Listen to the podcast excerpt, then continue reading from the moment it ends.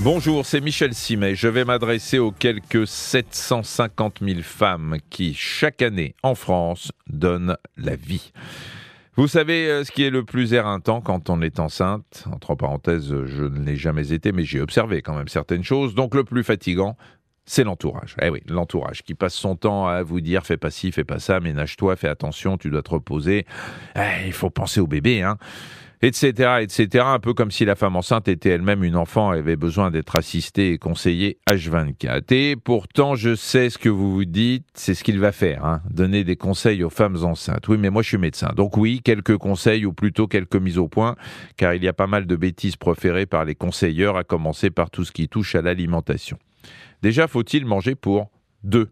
Ah ben non, il faut pas déroger à la règle d'une alimentation saine et équilibrée. Manger plus pour manger plus alors qu'on n'en a pas spécialement envie n'a pas de sens. Tout ce qui risque d'arriver, c'est que vous prendrez des kilos superflus dont vous aurez un mal fou à vous débarrasser après l'accouchement.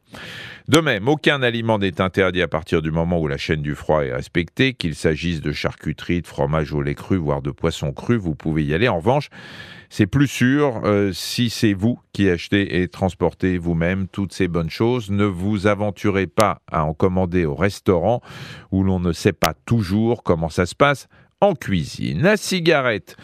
Eh mais même si c'est une par jour, hein, c'est niette. Si vous fumez, vous arrêtez. Aucun fœtus ne se plaindra jamais d'un arrêt brutal du tabac. Et si le fait de ne pas fumer vous fait stresser, vous avez à votre disposition des patchs ou des pastilles de nicotine. Il en va de même pour l'alcool même si vous ne prenez qu'un verre par jour, alcool et tabac, c'est non et non, deux fois non. Ce sont les seules interdictions sur lesquelles j'insiste. Pour le reste, vous avez le droit de tout faire, y compris de pratiquer un sport doux, c'est d'ailleurs recommandé, et même au suprême plaisir de faire l'amour jusqu'au terme de votre grossesse, à condition d'en avoir envie, cela va sans dire. Merci d'avoir écouté cet épisode de Ça va beaucoup mieux. Si vous avez aimé, n'hésitez pas à en parler autour de vous et à nous mettre des étoiles. Retrouvez tous les épisodes sur l'application RTL, rtl.fr et sur toutes les plateformes partenaires. À très vite.